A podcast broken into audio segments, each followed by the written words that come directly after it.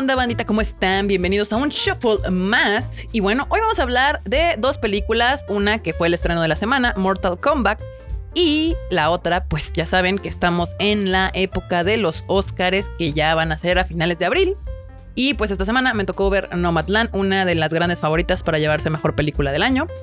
Ya con esto solo me faltaría ver Minari, si no me equivoco, y ya habría visto todos los Oscars. Y al final vamos a hablar de una película japonesa que viene de un manga que se llama Ride or Die. La verdad es que no está tan chida, pero te platicamos de eso. Muy bien, bandita. Pues vamos a empezar rápidamente con las noticias importantes, las que todos sabemos que son lo más importante, y es que este, esta semana, 22 de abril, se estrena Demon Slayer Mugen Train aquí en México y en varios países de Latinoamérica, también en Argentina. Banda, les digo, por favor, chequen las redes del Konichiwa porque en Argentina en algunas ciudades se pospuso, pero en otras sí se va a estrenar el 22. Colombia también hubo cambios, entonces por favor ahí estén pendientes. Centroamérica, creo que todos estrenan junto con México 22 de abril, pero ya saben, la información detallada está toda en Konichiwa Festival. En las redes del Konichiwa, Twitter, Instagram, Facebook, Ahí pueden ver la información correcta. Y bandita, si usted no tiene su boleto, le aconsejo que vaya por él porque aparte recuerden que tenemos un bonito boleto para los que lleguen.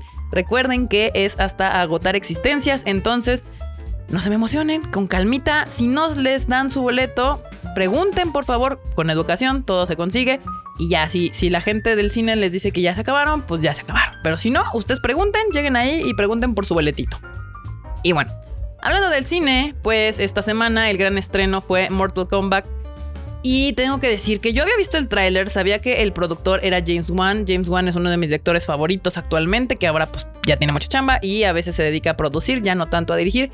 Y el tráiler me gustó, la verdad es que dije, bueno, sí tiene todo el feeling de este legendario videojuego que yo jugaba bien morrilla, creo que en el Super Nintendo, si no me equivoco, en las navidades, mientras, ya saben, los tíos y tus papás se sentaban en la mesa a platicar de la vida y de la política y de así.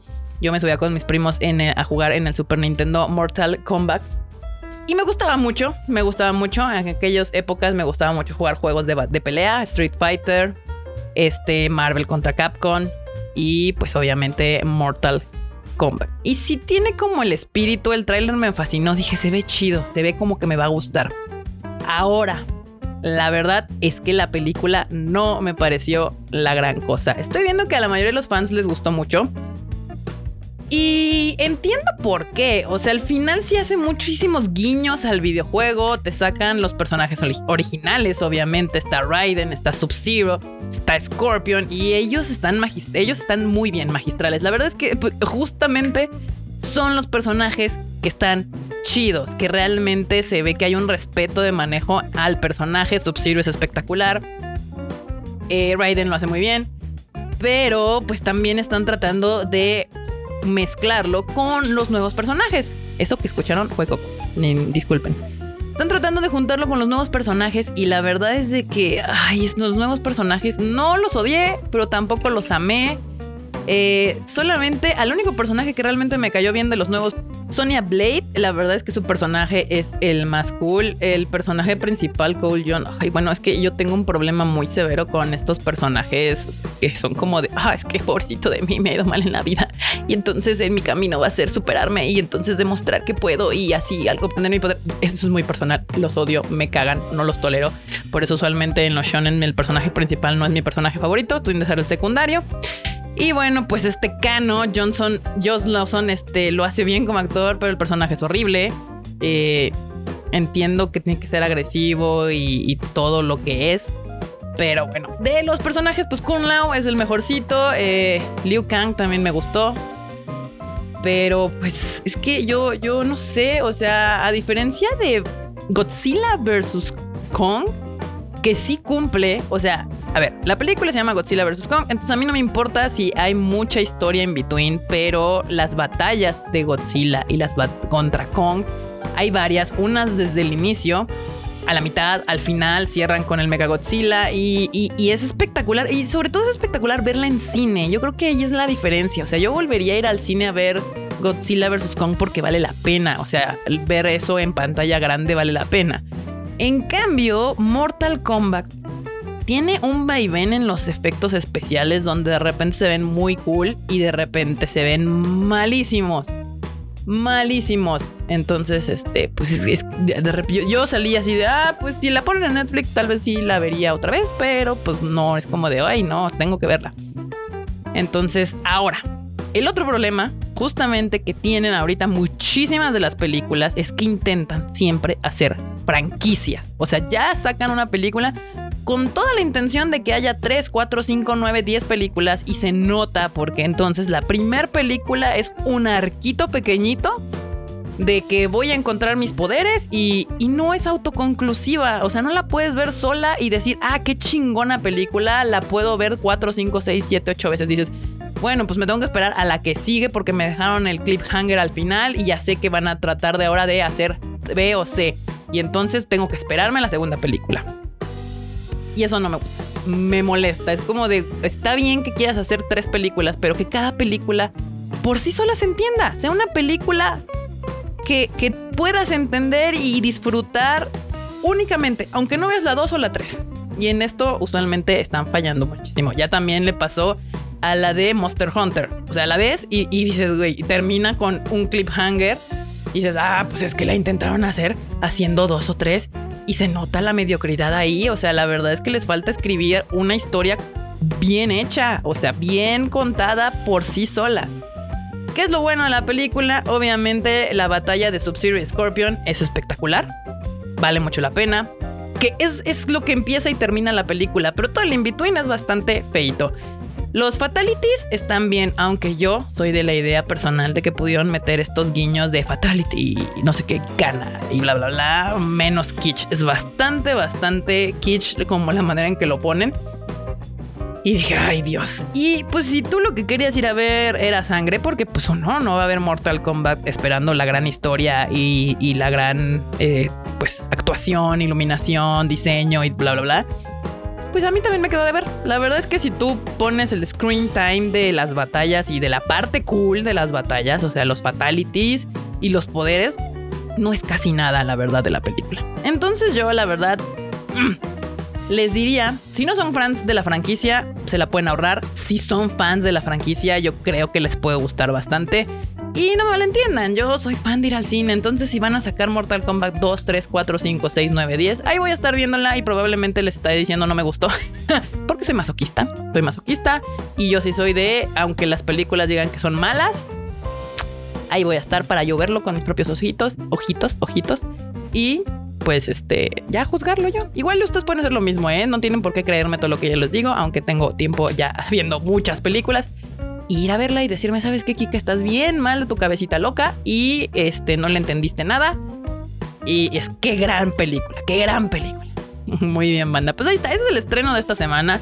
La que llama la atención, la que la taquilla pretende llenar. Entonces, pues ahí la tienen. Ya saben que se acaba de estrenar el jueves, porque ahora los estrenos son en jueves, no se les olvide. Y bueno, pasamos, pasamos de lo que es comercial, de lo que se supone jala a la gente al cine, a la taquilla, porque yo quiero ver a monstruos peleándose, a seres poderosos peleándose, a lo que me gusta de los Oscars. La época de los Oscars eh, nos trae, a diferencia del resto del año, películas con intención, con mensaje, con contenido, con actuación, sin tantos efectos especiales. Eh, te regresa al origen del cine, cámara y actor, guion y nada más, iluminación. Y cuéntame una historia, por favor. Y bueno, la verdad es que todas las películas que he estado viendo en este año, cada una de ellas trae un mensaje bastante importante sobre racismo, sobre el abuso de la mujer, sobre la pobreza, sobre el abandono, sobre la vejez. Y yo creo que deberían darse la oportunidad de verlas todas. Porque aparte de estos grandes espectáculos cinematográficos que son los grandes blockbusters, la verdad es que ver este tipo de películas que son nominadas a los Oscars eh, por el guion que tienen, por las actuaciones y demás, son un espectáculo visual de otro tipo. Y bueno, esta semana me tocó ver Nomadland. Esta película ya acaba de ganar mejor película en los BAFTAs, que son unos premios en Inglaterra. Y pues tiene toda eh, la fama trae detrás eh, que va a ser la ganadora a mejor película del año. Y creo que la deberían de ver. Es una película muy contemplativa muy contemplativa, no es para cualquier persona. Si no vas bien despierto, puede ser que te duermas. Y esto se los digo de la manera más honesta posible porque le pasa a mucha gente. O sea, la mucha gente, la verdad, y no están equivocados, va al cine a entretenerse. Y muchas de estas películas, su objetivo no es entretenerte, es hacerte pensar, hacerte reflexionar, poner enfrente de tu cara problemáticas actuales o pasadas y que todavía siguen siendo en la actualidad un gran problema y que salgas de la pantalla grande con ganas de comentar la película, de platicar con tus compañeros, tus amigos, tu novia, con quien haya ido al cine y reflexiones sobre lo que viste. Y Nomadland literalmente se trata de una señora que pierde todo, pierde a su esposo, la ciudad en donde vivía, porque la ciudad estaba construida alrededor de una empresa que en Estados Unidos sucede mucho y en muchas partes del mundo, y esa empresa quiebra. Entonces prácticamente la ciudad queda abandonada, su esposo muere y ella queda pues prácticamente sin nadie. Que después en el camino te vas dando cuenta que no está totalmente sola, pero decide adoptar esta vida nómada, donde no tiene casa, vive en una van literalmente y se la vive buscando, como decimos en México, de chambita en chambita para sobrevivir. Y ahí vas viendo su contacto con otras personas que también son nómadas, con personas que pues tienen sus negocios y las razones por las que ella decide continuar con esta vida porque en la película te muestran claramente que ella sí tiene un lugar o varios a donde llegar y establecerse, pero realmente decide seguir con esta vida nómada. nómada. Obviamente en esta película trata varios temas, entre ellos el abandono, la vejez, obviamente el gran problema que tiene Estados Unidos ahorita con las personas sin casa o homeless como se les conoce, los que lo hacen por decisión propia y los que se quedan sin casa por cuestiones financieras. Y la familia, sobre todo, ¿no? Entonces, este, esta película está dirigida, escrita y editada por una mujer, Chloe Zhao. Entonces es un proyecto claramente muy personal. Eh, entonces yo creo que sí, sí puede ser posible que gane la mejor película. Tanto esta como El Padre son grandes películas donde están totalmente sostenidas por sus protagónicos, en este caso Frances McDormand, que ya ha sido nominada varias veces al Oscar, es una gran actriz, ya no tiene nada que probar. Pero en particular, mi favorita sigue siendo eh, Promising Young Woman. Es para mí, sigue siendo la, favorita. Mucha gente eh, le molesta la película. Yo creo que por eso me encanta, porque no pide disculpas, dice lo que tiene que decir y molesta a mucha gente su, contenido y cómo decide presentarse en una forma de humor oscuro, muy oscuro de vez en cuando y el final. Ay, el hecho les iba a contar que ahora sí el final. En la película de Promising Young Woman, ella, el, que en México le pusieron el pésimo nombre de Hermosa Venganza, termina siendo asesinada por unos vatos, ¿no? Los, el mismo batillo que fue el que violó a su mejor amiga en el pasado, termina muriendo y sí tiene al final una venganza entre grandes comillas porque pues al final terminan arrestado él por el asesinato de esta mujer. Y mucha gente decía que esto terminaba por no, por no tener sentido y razón. Y yo al revés, es como de no, es que así pasa en la vida real. A las mujeres las violan, las matan, las violentan todos los días y no existe este príncipe mágico o esta situación fantástica en donde salen victoriosas todos los días. Hay noticias de que alguien desapareció, una mujer desapareció o recientemente alguien fue molestada eh, en, en, la calle, le levantaron la falda y demás, y nadie te va a ayudar, lo tienes que hacer por tu cuenta. Entonces es muy realista en ese sentido. Por otro lado, es muy fantasiosa. Para mí, Promising Young Woman es una alegoría adulta de lo que realmente las mujeres viven. Y no es que odie las películas a todos los hombres la película simplemente está diciéndote, hasta el hombre que puede parecer más inofensivo, la verdad es que por detrás puede tener malas intenciones. Y ya, si tú no eres ese tipo de hombre, te puedo asegurar que vas a ver esa película y no te va a molestar. Si ves Promising Young Woman y te sientes atacado, es momento de revisar muchas cosas. Pero bueno, bandita, ahí está.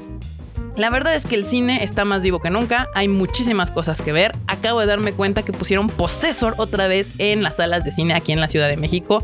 Si les gusta el terror, vayan a verla. Yo ahorita voy a comprar mis boletos y probablemente platiquemos de ella en el siguiente Shuffle porque amo el terror y esta película es de las que dicen que es la mejor película de horror del año. Y ya, les decía, justamente en Netflix acaba de salir una película que se llama Ride or Die, que viene de un manga la verdad es que la película no está chida. O sea, el manga lo tienen que leer, ahorita les digo el nombre. El manga se llama Gun-Jo. literal, yo les recomendaría que leyeran el manga. La película desde el primer segundo se me hace que está filmada horrible. Si se quieren dar un chance de verla, véanla. La verdad es que es un thriller violento el manga. La película es más o menos. Este sí se toma sus libertades creativas y lo terminas haciendo mucho más suave. Entonces, la verdad, no me parece una buena adaptación a la película. Yo creo que les iría mejor leyendo el manga.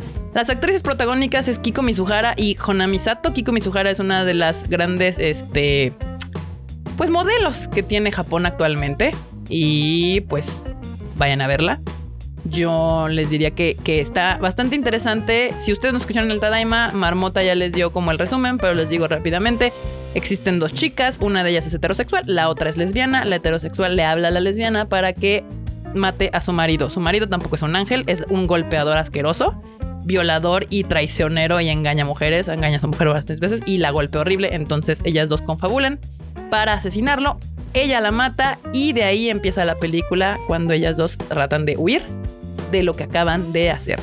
Está interesante la premisa. Si ustedes se quieren dar oportunidad de ver algo diferente, ahí está en Netflix. Se acaba de estrenar el día de ayer. La pueden encontrar. Se llama Ride or Die. Y si a ustedes les interesa, el manga se llama Gunjo. Ahí lo pueden ver, leer. Ah, ya no sé qué estoy diciendo. Muy bien. Ahí está, bandita. Muchísimas gracias por escucharme. No se les olvide que los podcasts están en Spotify, Google Podcast y Apple Podcast el Rage Quit videojuegos con Hu y Marmota. El anime al diván que está buenísimo porque esta temporada de anime está increíble con Mr. Freud y pues los Shuffle, aquí donde les recomiendo cosas que no tienen a veces cosa que ver con el anime, a veces sí, depende de qué me inspire. Por eso se llama el Shuffle, lo que se me da así viene la inspiración divina, aquí se los recomiendo. Muchísimas gracias por escucharme y nos estamos viendo el miércoles en el Tadaima Live y escuchando la próxima semana en el Shuffle. Yo soy Kika y me pueden seguir en mis redes sociales como KikaMX-bajo. Bye, chi.